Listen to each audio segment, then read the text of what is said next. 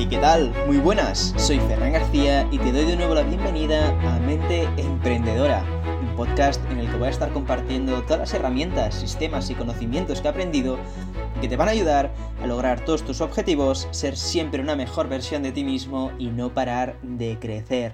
Bienvenido un día más a este podcast Mente Emprendedora y de ser la primera vez que lo pisas, espero que te guste mucho este episodio y que este sirva de anzuelo para hacer crecer esta familia de gente enfocada a crecer y ser mejores.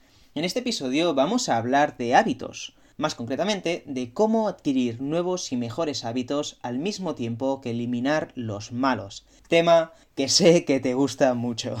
Así que una vez dicho esto, vamos al lío. La metodología que te voy a explicar es bastante simple, y ya verás que también es bastante lógica. Y de hecho es una que la podrás usar prácticamente para todo. En uno de los primeros episodios ya la utilicé para contarte el cómo organizar tu año para aprovecharlo al máximo y hacer que este sea el mejor. Así que si aún no lo has escuchado, te recomiendo que al terminar este episodio te pases a escucharlo. Esta consta de cuatro simples pasos. Primero de todo, introspección. Segundo, decidir qué hábitos quieres cambiar. Tercero, marcar un plan. Y por último, pasar a la acción.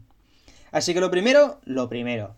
¿A qué me refiero con introspección? Con eso me refiero a identificar tus hábitos actuales, ya sean buenos o malos. Esto será esencial para adquirir nuevos y mejores hábitos, por lo que te contaré en el tercer paso.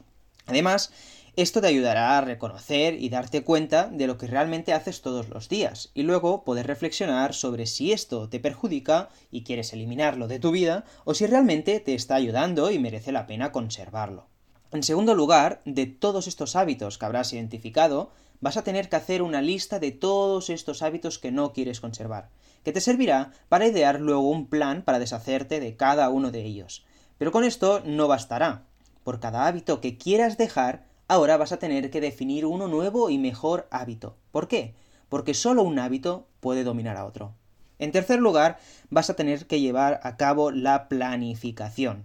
Y te preguntarás, ¿qué tengo yo que planificar para generar un nuevo hábito o eliminar uno? Pues bueno, puedes llamarlo planificar o preparar el terreno, como quieras, pero para eliminar los malos hábitos vas a tener que hacer cuatro cosas. Primero, hacerlos invisibles, luego hacerlos desagradables, hacerlos difíciles y hacerlos insatisfactorios. Estos cuatro pasos, James Clear los explica con mucho más detalle en Atomic Habits, un libro muy muy recomendable, pero básicamente quiere decir lo siguiente. Con hacerlo invisible, un hábito, se refiere a eliminar las cosas de tu entorno que te recuerden al mal hábito. Por ejemplo, si alguien quiere dejar de fumar y alguno de sus amigos lo hacen, lo que deberá hacer es, en estos momentos, evitar estar con ellos, eliminar de su visión la imagen del tabaco.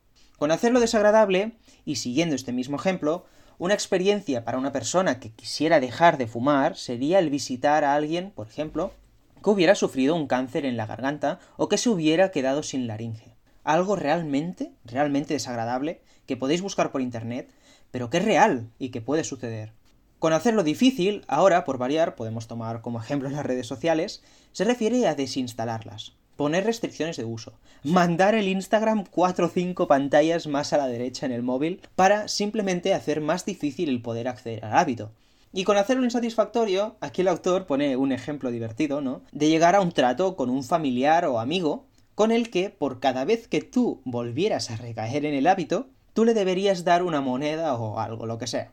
Es decir, por cada vez que entraras a Instagram, por ejemplo, asignarte una penalización o castigo. Ahora vendría la parte del nuevo hábito, por el que sustituirías el otro. Por ejemplo, si te empezaran a entrar ganas de ver un vídeo en YouTube, un nuevo hábito más provechoso, tal vez, sería el leer un libro. O en vez de merendar unas galletas o unas magdalenas, comer una manzana. Así que más que nada sería el establecer un sustituto para cada hábito que quisieras eliminar. Y el último paso, como ya he dicho al principio, y tal vez este el más difícil, seguro, es el pasar a la acción. Y es que sin esto nada servirá. Hasta aquí el episodio de hoy. Espero haberte proporcionado ya las herramientas suficientes para poder empezar a cambiar estos antiguos y malos hábitos por nuevos y mejores hábitos.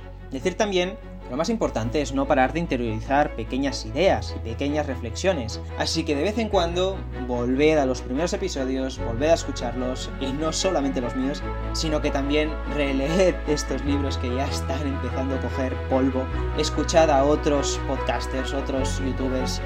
Espero que lo hayas pasado bien, que te haya servido este episodio y nos vemos la semana que viene.